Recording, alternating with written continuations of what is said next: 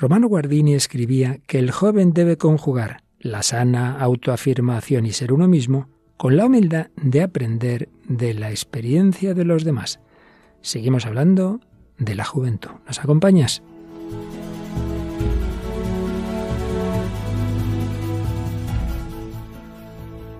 El hombre de hoy y Dios, con el padre Luis Fernando de Prada. Un cordialísimo saludo, mi querida familia de Radio María, al acabar este 13 de diciembre, Santa Lucía, Adviento, aquí en España, en otras naciones emite algún día después. Y no es que hiciéramos pellas, como decíamos en mi época, no sé cómo se dirá ahora, los jóvenes en la semana pasada, sino que bueno, hubo alguna enfermedad, hubo, se juntaron una serie de problemas, por eso no pudimos hacer el programa en directo, pero ya hemos vuelto a la carga, así que vamos adelante. Aquí con el equipo magnífico, Paloma Niño, ¿qué tal Paloma? Un saludo, Padre Luis Fernando, un saludo a todos los oyentes. Pues muy bien, encantada de estar de vuelta. Y nuestro querido José García, hola José. Hola Padre Luis Fernando, hola Paloma y a todos los oyentes de Radio María. Bueno, pues ¿quién de vosotros dos nos cuenta? A ver, vamos a ver, el sumario de lo que hoy traemos viene cargadito, siempre hay música, hay literatura, hay cine, hay testimonio. A ver, la canción no se va, de Morat, ¿quién me la cuenta? Pues vamos a hoy vamos a escuchar dos canciones, como siempre en ese primer momento del programa, más o menos, eh, esa canción del grupo Morat, que después conoceremos un poquito más, pero seguro que suena a los oyentes, y es la canción, eh, como bien has dicho, que se titula No se va. Y luego también para acabar el programa, pues escucharemos una canción eh, más religiosa que es de canto católico y se llama Señor, ¿a quién iremos? Canto católico, un grupo chileno y en efecto, como aquí vamos de lo humano a lo divino, pues solemos empezar por la canción de ese nivel humano, de amor humano en concreto, pero acabaremos con ese amor divino a Cristo. Literatura. José es el experto de esta semana. Pues esta semana traemos la literatura, pues Oliver Twist, traemos de esta obra de Charles Dickens del año 1837, bueno, más o menos del 37 al 39 del siglo XIX, y bueno, contaremos esta obra literaria y luego la empalmamos con la película de David Lean del año 1948, en la que cuenta, bueno, una versión de esta historia de Oliver Twist. Y es que en el programa anterior que pudimos hacer, estaba previsto ya empezar con la película, pero no nos dio tiempo. Bueno, pero como este programa sigue, pues vamos hoy con ella. Y tampoco nos dio tiempo a terminar el testimonio que nos traías, Paloma. Sí, estuvimos hablando de la vida de Neida Martínez, eh, joven colombiana que después pues vino para España y continuaremos esa historia, pondremos en situación a, a los oyentes por si alguno no ha escuchado los programas anteriores y continuamos eh, pues esa conclusión, ¿no? Cómo, cómo termina o cómo sigue programas anteriores que ya si quieres, por si luego se nos va el tiempo, recordamos cómo se pueden volver a escuchar. Sí, pues ya saben los oyentes que a través de la página web www.radiomaria.es pueden acceder a la sección de podcast y buscar por orden alfabético este programa en El hombre de hoy y Dios. Pero también se puede escuchar en otras aplicaciones de podcast como Spotify o Apple Podcast. Así es, pues ya sabéis, entráis en la web radiomaria.es ahí está el podcast, pero ahí está también, por ejemplo, cómo dar donativos, porque recordad que estamos en la campaña de Adviento Navidad y necesitamos la ayuda de todos para que esta radio llegue a toda España y a todo el mundo. ¿Quieres ayudar? Primero tu oración,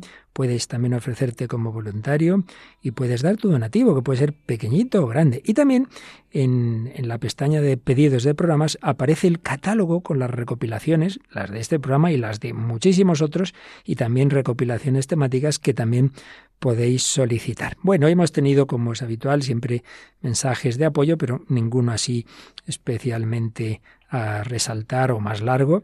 Agradecemos siempre a todos vuestros comentarios, que siempre vienen muy bien. Y nada, vamos adelante con esta edición. Ya sabéis que estamos hablando de las etapas de la vida y concretamente ya dejábamos la adolescencia para entrar en la juventud, cuyos límites tampoco son demasiado claros. Bueno, más o menos en esos años en que uno va dejando de ser más niño, más adolescente, va entrando en la madurez, esa transición, y ello en esta edición 497 del hombre de hoy y Dios.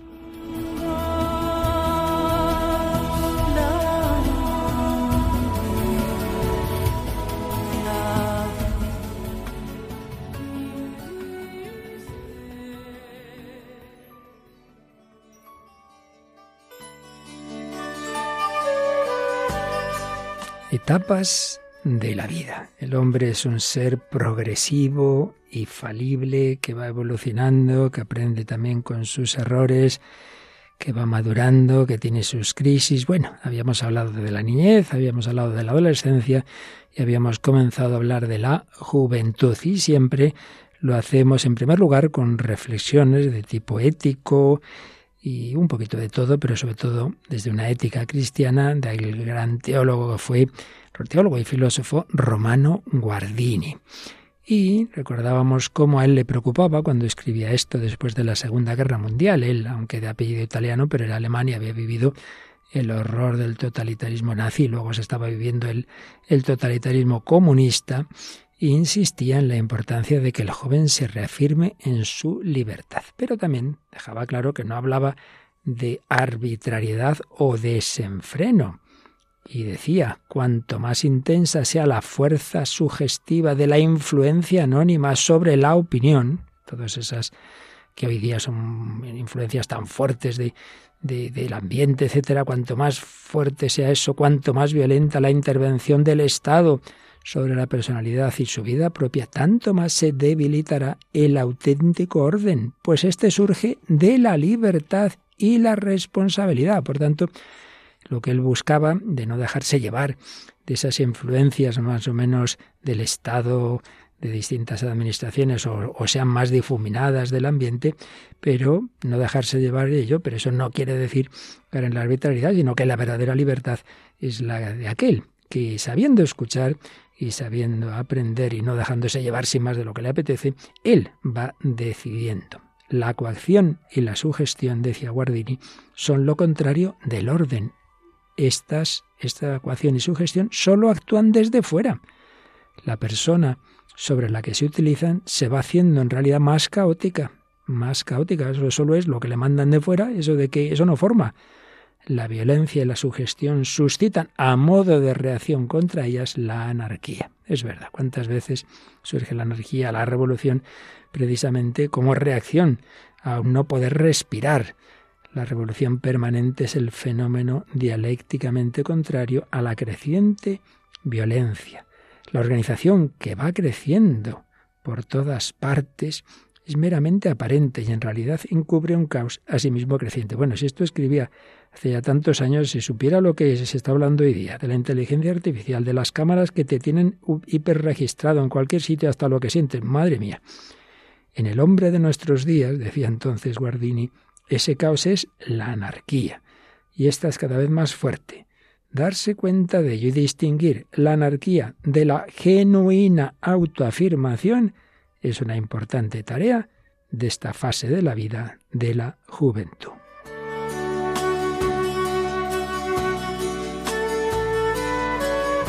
Por otro lado, sí, importancia de la autoafirmación, de la libertad, pero indicaba Guardini con mucho sentido común que hay algo que le falta a esta fase de la vida, algo esencial, algo necesario para poder pensar, juzgar y actuar de modo sensato, el que la experiencia, claro, claro, el joven tiene muchas iniciativas y muchas ilusiones, pero le falta experiencia. La pureza de la actitud interior, el apasionamiento por las propias ideas, la fidelidad incondicionada a ellas, ¿vale? Esos son valores. Pero entre esos valores no está en cambio el saber acerca de qué son y cómo funcionan en realidad las cosas de la vida, por la sencilla razón de que faltan la ocasión y el tiempo para ello. Pero también falta la capacidad interior de asimilar lo visto. No solo es que falta experiencia, es que muchas veces no hay esa capacidad de reflexionar, de discernir. Por eso el joven ha de recurrir a la experiencia de otros. Claro que sí algo que hasta la madurez ha desempeñado un papel tan importante, la educación regresa ahora de una nueva manera, en boca del experimentado. ¿Quién puede decir, mira, las cosas son así, pasa esto? Como es natural, nada de eso puede sustituir a la propia experiencia. Cada uno tiene que hacer sus propias tonterías, es verdad. Pero no por ello deja de ser una auténtica exigencia ética aprovechar la experiencia de los demás. Qué peligro cuando uno se cree, vamos, que la historia empieza con él. Eso pasa a todos los niveles, ¿eh? puede pasar con un sacerdote que dice, oh, ahora yo ya sé cómo hay que hacer pastoral, un poquito de humildad. Estamos de nuevo ante una relación dialéctica en la cual el valor para ser uno mismo y el atreverse a lo nuevo corren parejas con la orientación, con arreglo a lo dado y con la utilización de la experiencia ajena. Esto no es encogimiento y pusilanimidad, no es aburrida mediocridad, sino algo enteramente vivo, un movimiento en equilibrio.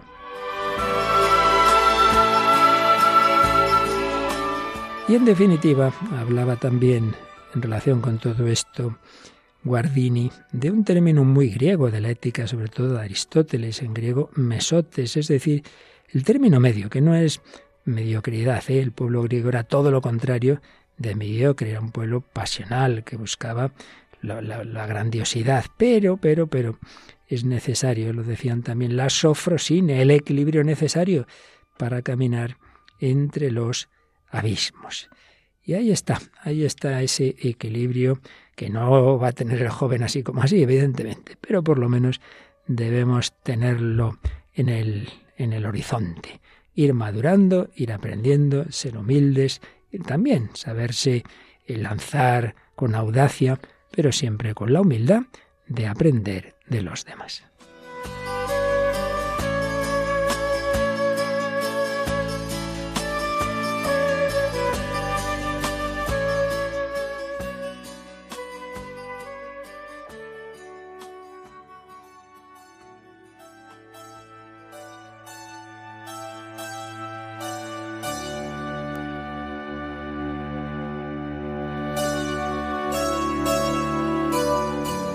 Seguimos en Radio María, en El Hombre de Hoy, y Dios hablando de la etapa vital de la juventud, Paloma Niño, José García y quien nos habla el Padre Luis Fernando de Prada. Hemos comenzado con resumiendo esas reflexiones de Romano Guardini en su obra Las etapas de la vida, cuando eh, nos decía algo sobre la juventud. Y en ese progreso que hace nuestro programa partiendo de lo más humano, de nuestra cultura, una cultura en la que es tan importante la música, pues llevamos ya varios programas en que una de las dimensiones clave, sin duda, de la juventud es el amor. Si nos da tiempo ya diremos también algo de eso después. Es esa relación así ya más intensa con una persona y luego, bueno, pues de ese, de ese nivel vamos subiendo a otros, pero de nuevo vamos a escuchar una de esas canciones que nos habla de un tipo de relación. Paloma, ¿de qué canción hablamos? Pues hablamos de la canción No se va, que es del grupo Morat. Y bueno, esta es una banda colombiana de pop latino formada en Bogotá en 2011, aunque se dieron a conocer especialmente en 2015 con eh, la canción Mi nuevo vicio.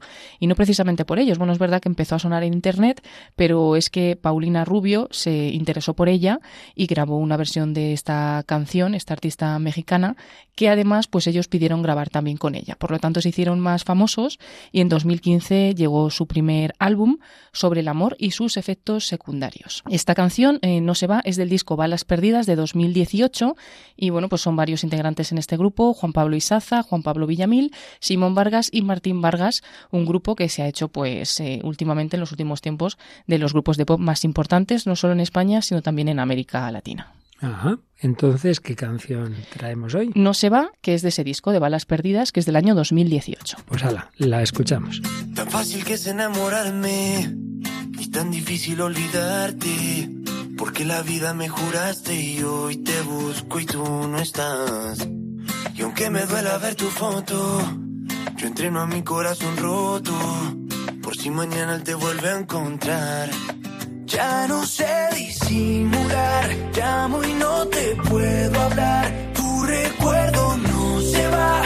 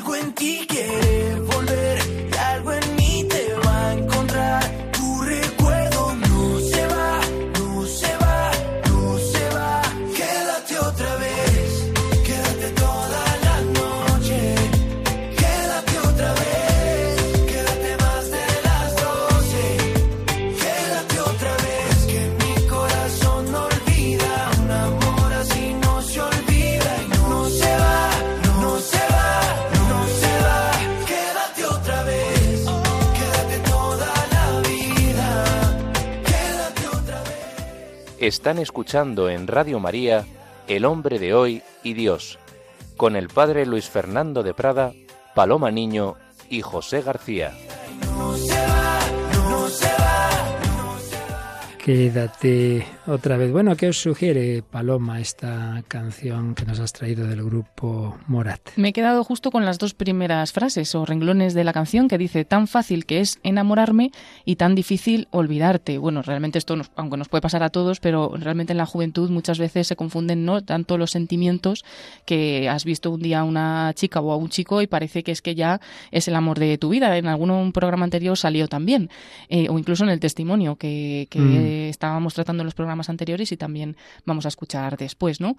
Como que fácilmente confundes esas emociones, alguien te parece interesante y ya te crees que es que estás totalmente enamorado o que es la persona para toda tu vida, ¿no? Y va unido también con lo de difícil olvidarte, es algo que también es difícil para todos, ¿no?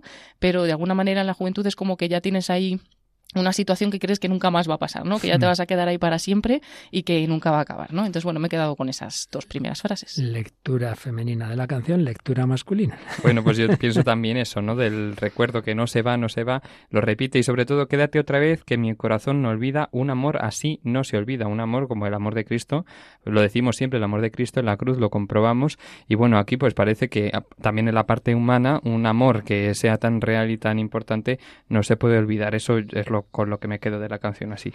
Precisamente oyendo el otro día el testimonio de nuestro querido sacerdote voluntario de Radio María, Santi Arellano, sobre su padre, también voluntario de Radio María. Durante muchos años ha colaborado en el programa, una de las ediciones del programa Ojos para Ver, que os recomiendo.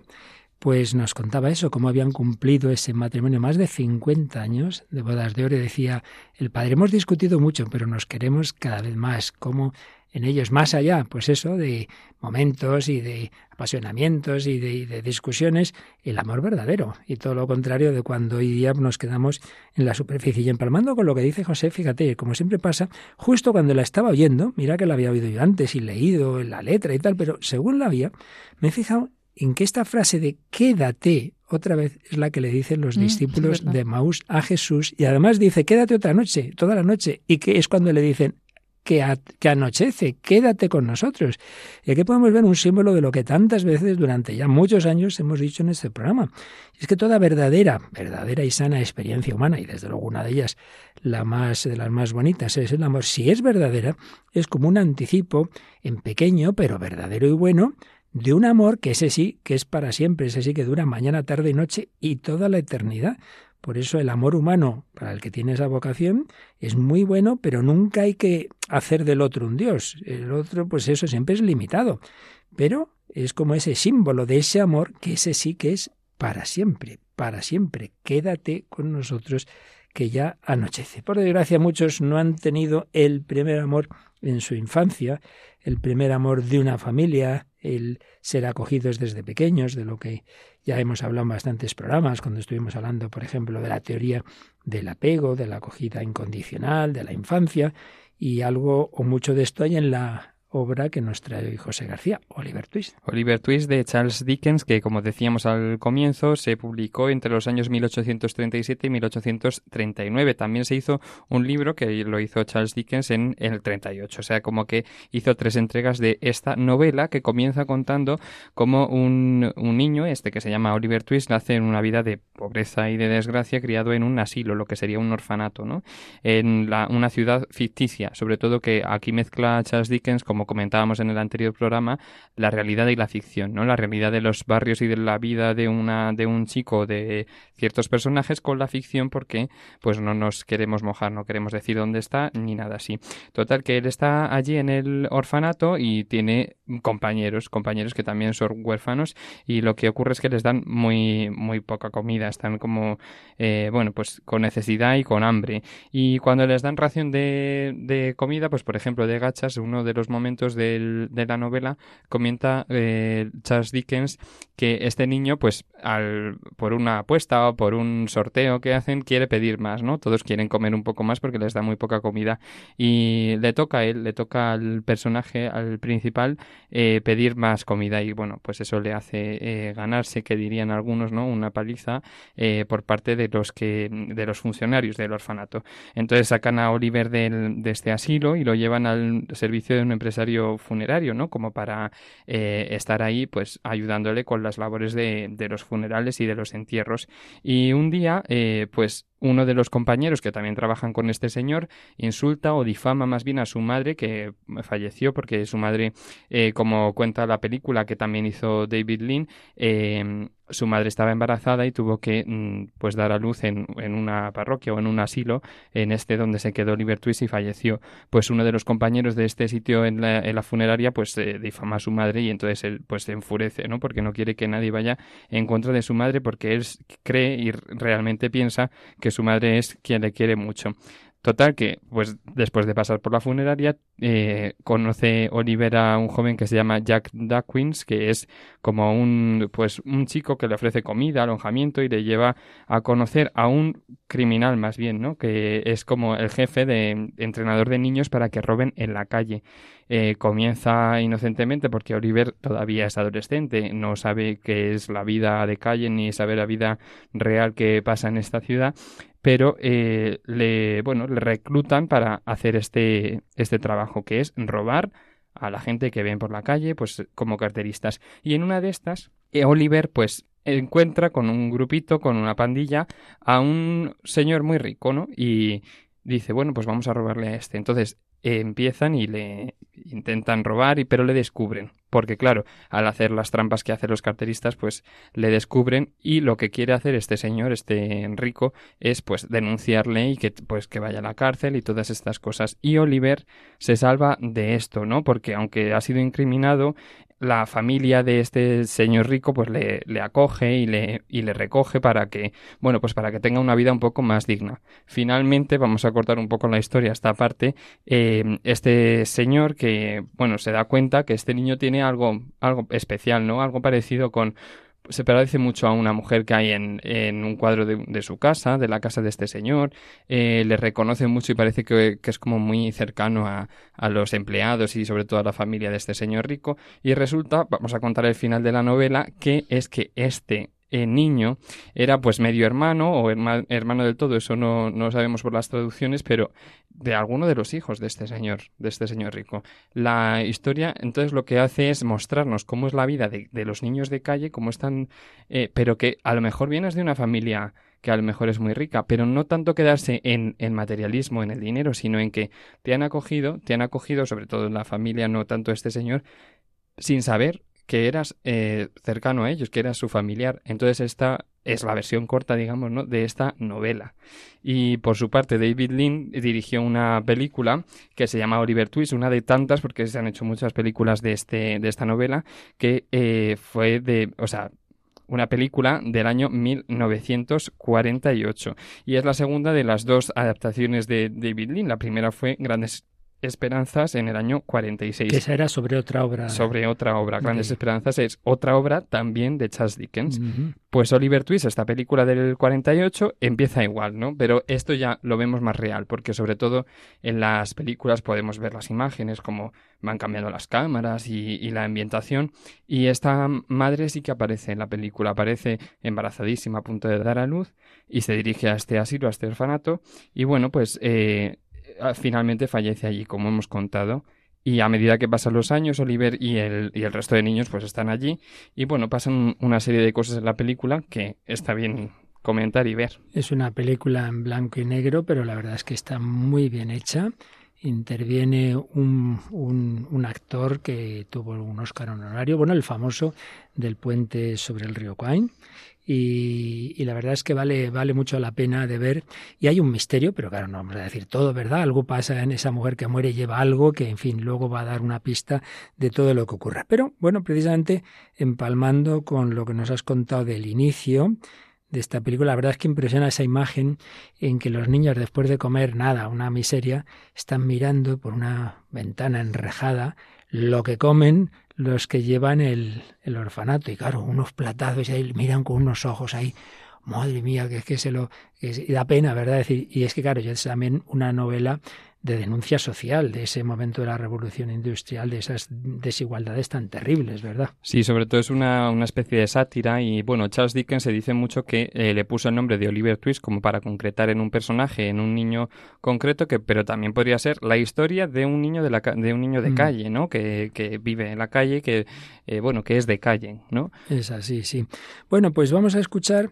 Decías que hay un momento en que le echan del orfanato, pero le llevan a una empresa funeraria. Y el momento en que llega, pues ya, ya nos da el tono de qué tal se trataba a esos pobres chicos.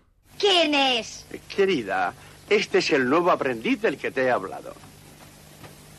Es muy pequeño. Eh, es bastante bajo, señora. Es bajo, no lo niego, pero ya crecerá, señora Sowerberry.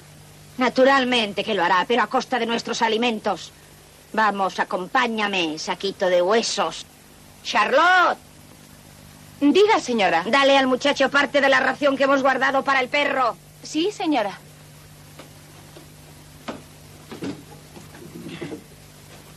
Supongo que eres el nuevo aprendiz, ¿verdad? Sí, señor. Toma. Oh, gracias. Siéntate sobre esa caja, Hospiciano. Hospiciano, ¿sabes quién soy yo? No, señor. Soy el señor Noah Claypole y vas a estar bajo mis órdenes, de modo que no lo olvides. No, señor.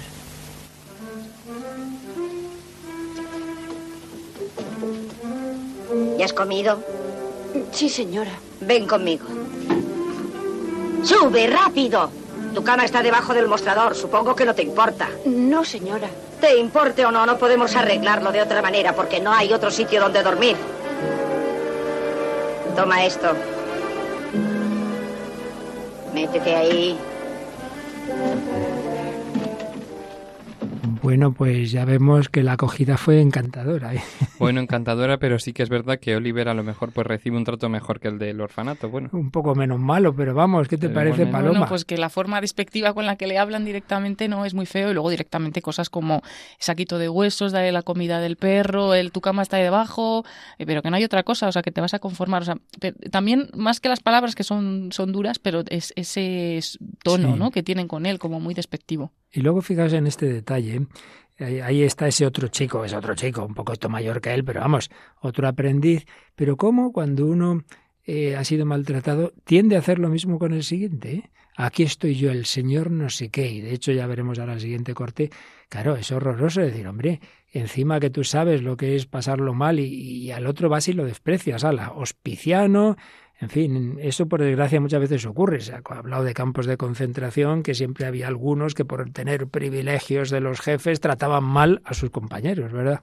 Pues sí, exactamente, pues eso es así. Al final, como lleva más tiempo este joven, se llama Noah, eh, pues eh, dice que a lo mejor pues puede hacerle el maltrato, ¿no? A este Oliver, que sobre todo es mm, menor que él, ¿no? En estatura, en tamaño, y al final, pues nada, se mete con él, con su familia, que mm, recordemos que Oliver es huérfano, entonces eso le afecta mucho. Pues eso es justamente lo que vamos a escuchar a continuación. Hacías antes alusión a un momento en que este compañero pues ya se pasa y el otro ya está. Ya vamos a escuchar esa pelea entre ellos. Hospiciano, ¿dónde está tu madre? Murió. ¿De qué murió? Me dijeron que dio un ataque al corazón. ¿Quién te hace hacer esos pucheros? Usted no. Ah, yo no, ¿eh? No, usted no. Y deje de hablar de mi madre, por favor. Haré lo que me parezca. Eres un descarado, hospiciano. ¿Sabes una cosa? Tu madre debió ser una mujerzuela de mucho cuidado. ¿Qué dice? Una mujerzuela de mucho cuidado, hospiciano. Y fue buena cosa el que muriera. Si hubiera seguido con vida, la verías trabajando duro en Brightwell, o en la cárcel, o colgada. Cualquier cosa de esas hubiese merecido, ¿no crees?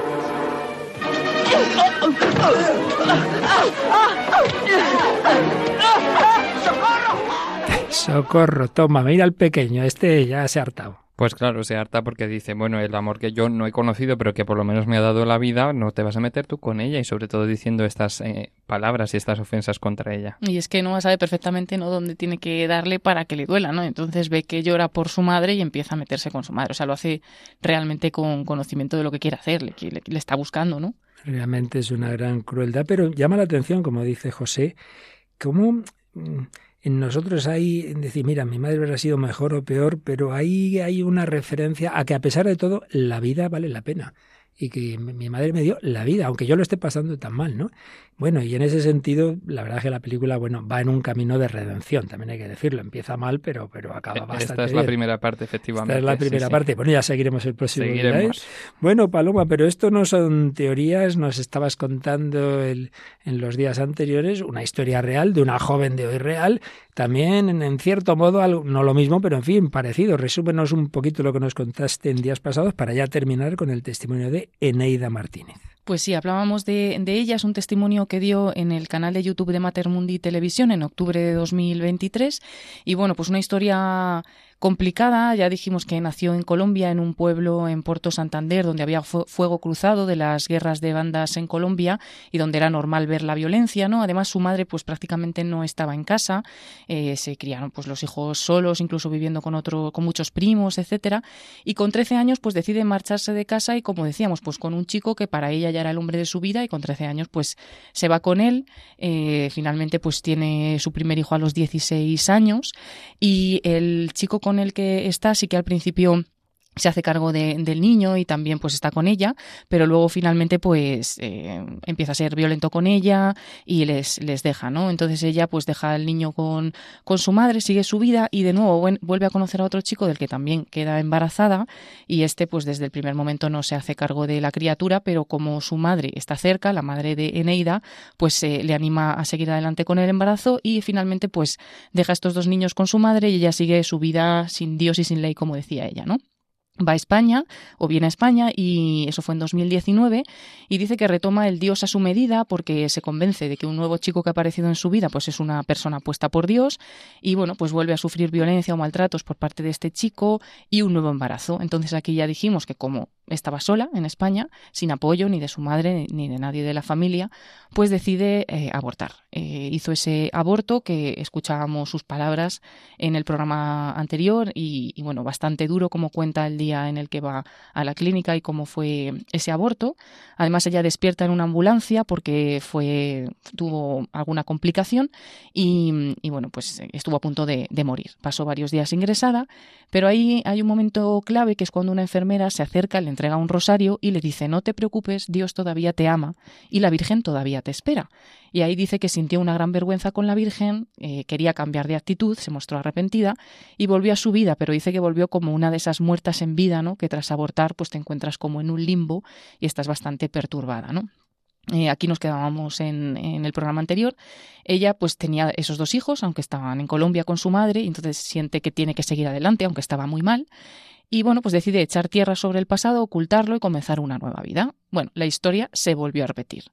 Eh, esto ya lo contamos por primera vez, ¿no? Conoció a otro chico, trató de llenar su vacío con él y comenzó una relación que duró siete meses en la cual también sufrió maltratos, también la pobre pues dio con, con unas personas un poco complicadas y bueno, pues de nuevo supo que estaba embarazada. Entonces ella ya, no está, ya estaba en ese momento decidida a no repetir el mismo capítulo tan duro de su vida como fue el aborto, quería encaminarse en la fe y volver a ser la que era y ahora sí que tenía buenas consejeras porque había conocido algunas amigas cristianas que de inmediato la dirigieron a 40 días por la vida, una asociación pues que ayuda a las mujeres eh, embarazadas. Y dice Neida, me pareció extraño cuando me llamó Ana, una voluntaria de 40 días por la vida, habló conmigo, siempre pensé que era muy difícil que a una mujer le feliciten por estar embarazada, pero ella lo hizo y me pareció sorprendente. Y mis amigas en la fe me decían lo mismo, que era una bendición de Dios.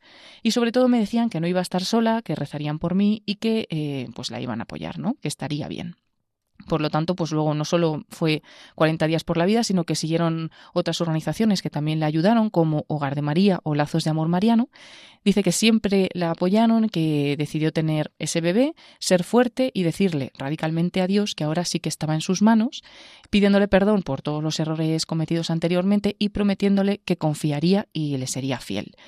Y bueno, por último, Eneida pues se sumó a esa cartera de apoyos que había ido teniendo con Lazos de Amor Mariano, Hogar de María, 40 días por la vida, a la propia iglesia, ¿no? Se acercó a la iglesia, se confesó y eso dice que fue una manera de levantarse hasta que nació su bebé, eh, la última hija de Eneida, que se llama Mariana. Y, bueno, pues ella ha empezado una nueva vida eh, diferente en la que pues está totalmente apoyada en Dios y nos da un mensaje final que vamos a escucharla con sus palabras en el cual pues también quiere animar a todas las mujeres que puedan estar en su situación, que estén embarazadas, pues a, que sepan que tienen, que tienen ayuda. Entonces, pues bueno, yo pues con mi historia, con este con esta historia ordinaria, ¿no? Porque pues tampoco es algo pues del, del otro mundo, pero con mi historia, con todo lo que, lo que les he querido compartir, es como animar ¿no? a todas esas mujeres que, que están aquí en España, también pues que son de otros países, que son también de aquí, que tienen apoyo, o sea, hay muchos apoyos, que si se, se presentan en un sitio donde le entregan ese sobre, el sobre, por cierto, aparte de tener unas instrucciones que decía no, no hables, no esto, lo otro, debajo de todas esas otras hojas están todas las fundaciones de las cuales hay ayuda y yo no quise ver, eh, no quise ver más allá. Entonces es una parte súper bonita porque es contradictorio, es como que el Señor está ahí, ¿no? También, ¿no? Yo después de que nació Mariana eh, tomé la decisión de abrirlo y efectivamente estaban todas las fundaciones, todas, todas las fundaciones, de las cuales tres me acogieron, que fue Hogar de María, 40 eh, días por la vida y Fundación Madrina. Y bueno, Lazos de Amor Mariano, que ha sido como hasta ahora lo que estoy caminando en fe con ellos. Entonces, pues le doy muchas gracias a usted y que esta, ese testimonio sea todo lo más para darle gloria a Dios, ¿no? Porque no es lo que la vida de uno, sino lo que Él ha hecho en, en cada uno de nosotros y, y más en mí, en este corazón, pues, que estaba perdido mendigando amor. Muchas gracias. se refiere a un sobre y lo escuchábamos en el programa anterior que en la clínica en la que pues fue a abortar eh, le da un sobre que además de ponerle pues que tiene que estar totalmente en silencio no preguntar nada a ningún médico si se puede decir médico eh, o sea no puede decir nada y tal pero en ese sobre también y eso me ha alegrado saberlo que viene que viene información de las fundaciones venía, ah. porque me temo Paloma tendría que haber confirmarlo pero me temo que con la última ley eh, que se aprueba en España en el tema ni eso eh, o sea, en vez de estamos en un mundo en el que mucho hablar de libertad, oiga, para decidir bien, déjeme informarme de todas las opciones. No, no. La única opción es el aborto. Y ya está. Y se hace todo lo posible para que no veas otras opciones. Y como bien sabéis, hasta se prohíbe rezar en las puertas de esas, de esos, no podemos llamar clínicas, de esos, de esos centros. Pero hombre, rezar que han detenido a una abuela en, en, Inglaterra porque llevaba rezando no sé cuántos años y además lo hacían bajito. O sea, esto ya es que estamos en, en el totalitarismo absoluto contra la vida, pero en fin. Es, es, verdad, eso sí, por eso por lo, es bueno que lo digamos y lo repitamos. Si no te lo ponen fácil esos lugares, pero que sepas que sepas que hay personas, que hay instituciones, que hay gente que incluso dice, mira, si tengo que ir a la comisaría, ir a la comisaría, tengo que ir a la cárcel, voy a la cárcel, pero que, que en esos momentos busques ayuda, que te dejes ayudar, que te la queremos ofrecer, no faltaría más. Pero en fin, yendo ya más al objetivo de nuestro yo creo que sobre todo lo ha dicho muy claro, ese vacío que ella tenía, pues claro, le lleva a agarrarse a lo que sea, ¿no? Y le lleva a las adicciones y su caso concreto es una adicción al amor, a alguien que enseguida que aparece te crees que este ya sí. Pues no, cuatro veces en que alguien que no te creía. Sí, quizás está vinculado a su infancia, porque aunque la madre no quisiera despreocuparse, de hecho se hizo cargo de los nietos, ¿no? Pero como tenía que trabajar para sacar todos los niños adelante y demás, pues no estaba presente, ¿no? Entonces igual a ella le faltó algo de, esa figura de estar eh, más vinculado con su madre, entonces buscaba ese vínculo en algún sitio, porque a los 13 años ya se fue de casa eh, con el primer chico que encontró. Mm. Y sobre todo que ella comenta que esta, este testimonio que ha grabado, ¿no? que ahora escuchamos y que también lo divulgamos, es para gloria de Dios, ¿no? Pues mm. el ver cómo ella pues ha curado sus heridas, aunque haya tenido muchos embarazos no deseados, eh, por lo menos tiene esa ayuda, ¿no? Para gloria de Dios. Eso es lo que con lo que yo me quedo, ¿no?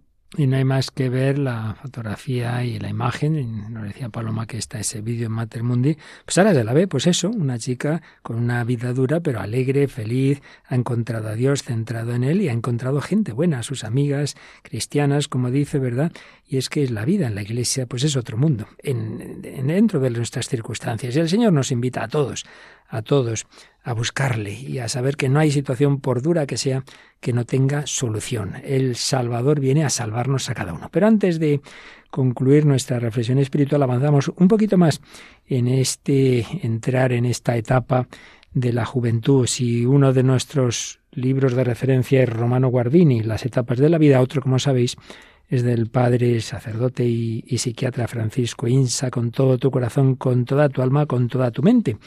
Y él, cuando nos ha hablado, ya habíamos visto lo que decía de la adolescencia, cuando habla el siguiente capítulo, realmente lo titula La edad adulta, pero distinguiendo el adulto joven, que es realmente pues la juventud de la que estamos hablando aquí ahora nosotros, y ya lo que sería la madurez. Bien, pues en el adulto joven, como también suele hacer, empieza por recoger las indicaciones famosas de Erickson, en aquellas etapas de la vida que siempre son discutibles hasta qué punto y bueno, pero bueno, que siempre es una obra muy reconocida en el mundo de la psicología evolutiva y es bueno por lo menos que, que nos suenen cosas de estas que puede uno estar más o menos de acuerdo, pero que siempre nos dan alguna pista. Hablaba Erickson bueno, en primer lugar, el padre Javier Insa eh, pone pues un poco como, como límites de esta etapa. Dice, bueno, entre el final de la adolescencia, pone más o menos 19 años, la incorporación al mundo laboral o la universidad, y los 40 años. Bueno, esto siempre son límites discutibles.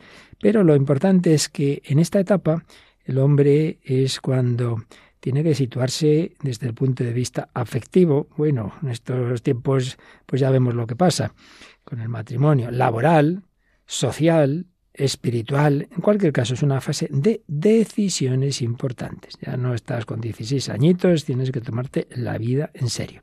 Y ahora ya siguiendo a Erickson, nos habla aquí de su quinto estadio psicosocial. Ya veíamos en ocasiones anteriores los otros estadios. Aquí dice que la crisis propia de esta edad no es tanto interior como en los estadios anteriores, sino referida a las relaciones el individuo se encuentra ante la posibilidad de establecer vínculos que suponen un compromiso y que le pueden proporcionar seguridad, compañía y confianza. El radio de relaciones significativas se va ampliando hasta abarcar compañeros de amistad, sexo, competición y cooperación. Para alcanzarlo, debe adquirir lo que él llama la competencia evolutiva de la intimidad, pero es también consciente de que le hará perder autonomía. Patologías, en el sentido amplio de la palabra que usa Erickson, el aislamiento. En vez de meterme en esas relaciones, quita, quita, que esto es muy peligroso, me aíslo. Si se supera adecuadamente los estadios anteriores, el sujeto estará en condiciones de instaurar estas relaciones.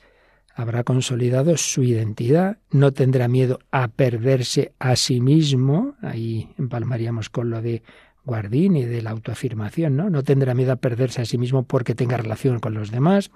Ya no necesita demostrarse su propia valía ni oponerse a los demás, como hacía el adolescente, que para reafirmar su yo tiene que pelearse con sus padres y con todo el mundo. Está en condiciones de dar amor, no solo de recibirlo. Claro, un peligro, que decía Erickson y qué diríamos hoy día. Una exageración de esta apertura sería lo que Erickson llama promiscuidad, es decir, una excesiva facilidad para establecer relaciones de intimidad a costa de la suficiente profundidad. Y ojo, que no hablaba, como enseguida nos suena hoy esta palabra, simplemente de promiscuidad sexual, ¿eh?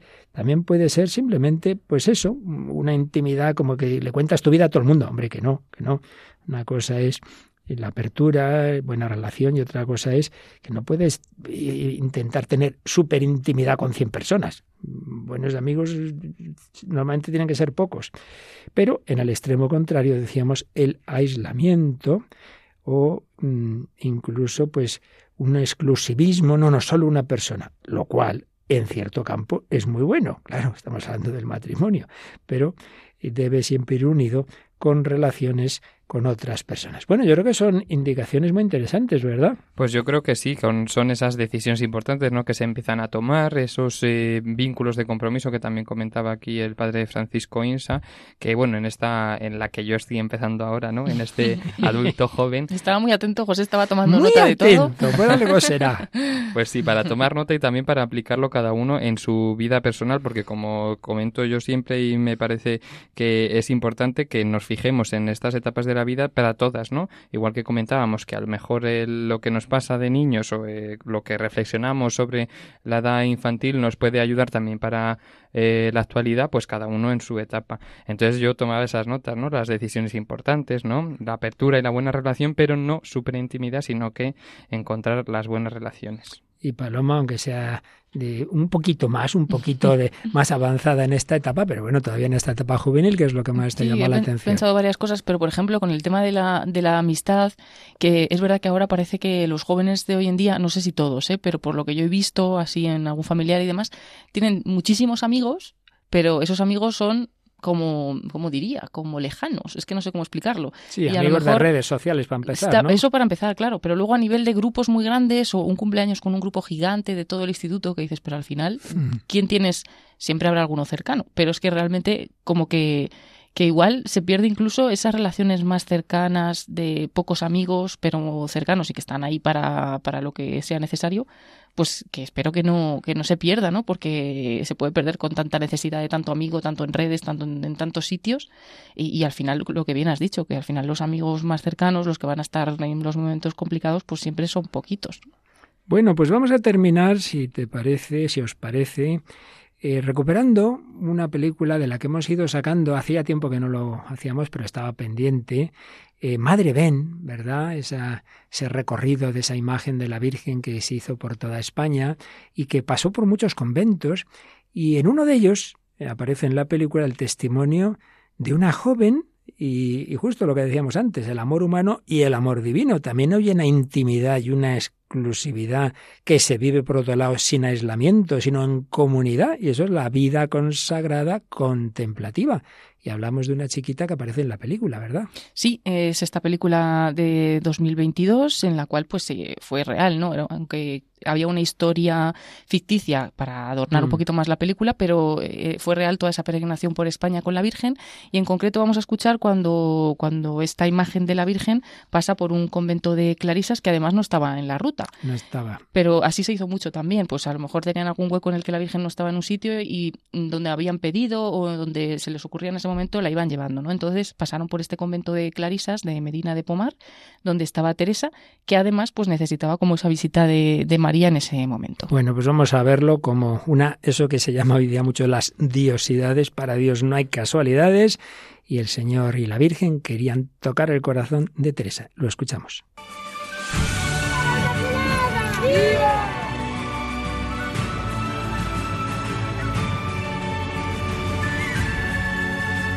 Una vez que tú te das cuenta que no eres tú y que no es una imagen, sino que la Virgen de verdad está acompañando a su imagen y que te está llevando donde ella quiere, de esa forma hemos visitado un montón de conventos que no estaban en la ruta, como las Clarisas de Medina de Pomar.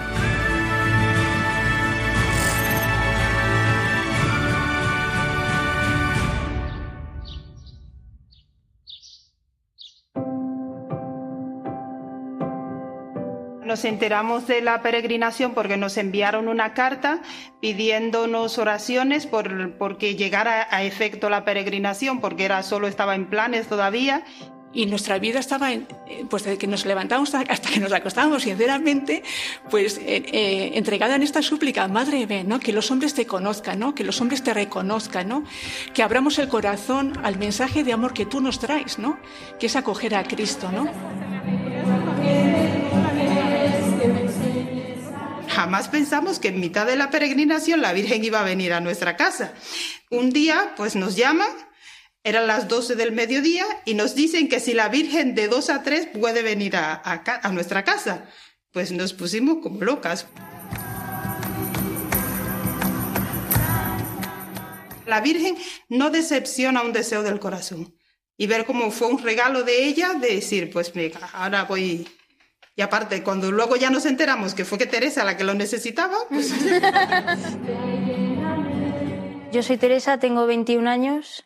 Yo estaba haciendo la experiencia, llevaba tres días más o menos, y yo estaba fatal, la verdad, porque es un cambio bastante grande eh, pasar pues de fuera a adentro. O sea, yo pensé, ese día, esa noche, yo digo, yo voy a coger el teléfono que lo tengo en la maleta, voy a llamar a mis padres y que me vengan a recoger ya porque no, digo, yo no aguanto aquí. Yo me acuerdo que mm, recé mucho a la Virgen porque yo a la Virgen siempre la tenía un, un cariño muy especial desde pequeña. Y al día siguiente nos dicen que va a venir la Virgen. Y fue, claro, fue una locura, ¿no? Porque yo sentí que ese grito de auxilio que yo había expresado, la Virgen me había escuchado y encima no es que me, había escuchado, es que venía. O sea, ya, Madre ven, yo lo tengo ya como ejaculatoria, necesito algo, Madre ven, y es que de verdad que lo hace. O sea, es increíble.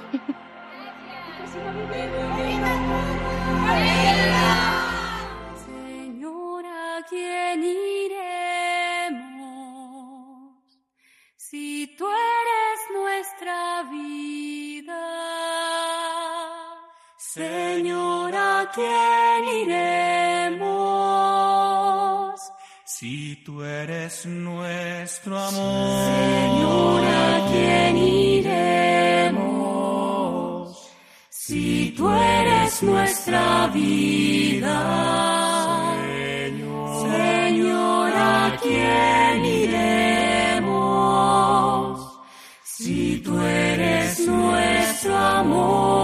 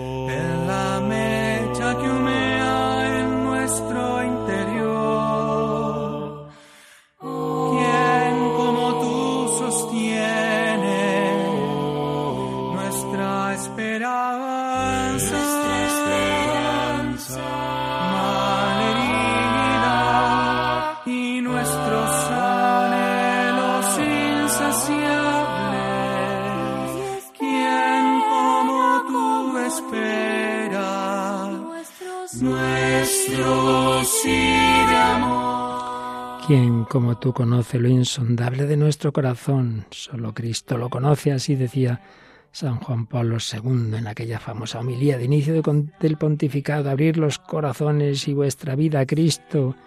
A quien como a ti le pesan nuestros dolores, nuestros errores como los que pudo cometer Eneida Martínez, pero el Señor la ha sanado, la va sanando y el Señor llena el corazón también de Teresa, cada uno en su vocación.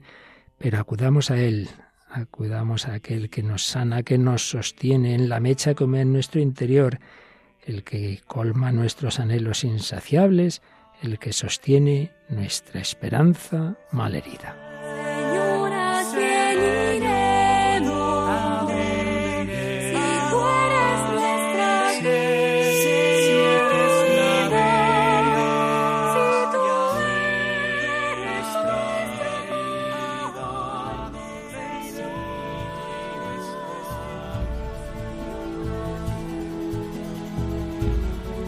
Nuestra esperanza malherida, adviento, tiempo para que el Señor sane y aumente nuestra esperanza, tiempo para pedírselo. Ven, Señor Jesús, ven de la mano de María, Madre, ven, ven Espíritu Santo, ven por medio de María. Seguimos en el adviento, que el hombre de hoy se encuentre con Dios de la mano de María en el camino que es Jesucristo. Y seguimos en Adviento, seguimos en la campaña de Adviento Navidad para que también Radio María pueda llevar este mensaje de esperanza al mundo entero. Mañana, a estas horas ya no, mañana pedimos vuestra ayuda, vuestra llamada, vuestro donativo y vuestro comentario. Si podéis hacerlo si queréis ahora mismo. Sí, eh, además los recibimos por dos vías, a través del correo electrónico el hombre de hoy y dios arroba radiomaria.es o a través de nuestra página de Facebook. Nos podéis buscar por el mismo nombre del programa, así que muy fácil, el hombre de hoy y dios y ahí tenemos una publicación por cada programa y además vamos subiendo también los enlaces al podcast para que sea también más fácil encontrarlos. Pues muchísimas gracias Paloma, Paloma Niño, muchísimas gracias José. García. Pues nada, un saludo y que vaya muy bien. Estamos aquí en campaña y muchas gracias siempre por eh, dejarme estar aquí en este Hombre, programa. Todo lo contrario, eh, tu aportación junto a la de Cintia y a la de Mónica que nos trae ese punto literario tan interesante y tus comentarios del más joven de esta mesa. Y querida familia de Radio María, a vivir así este tiempo precioso confiando en el Señor. Ven, Señor Jesús, ven de la mano de María.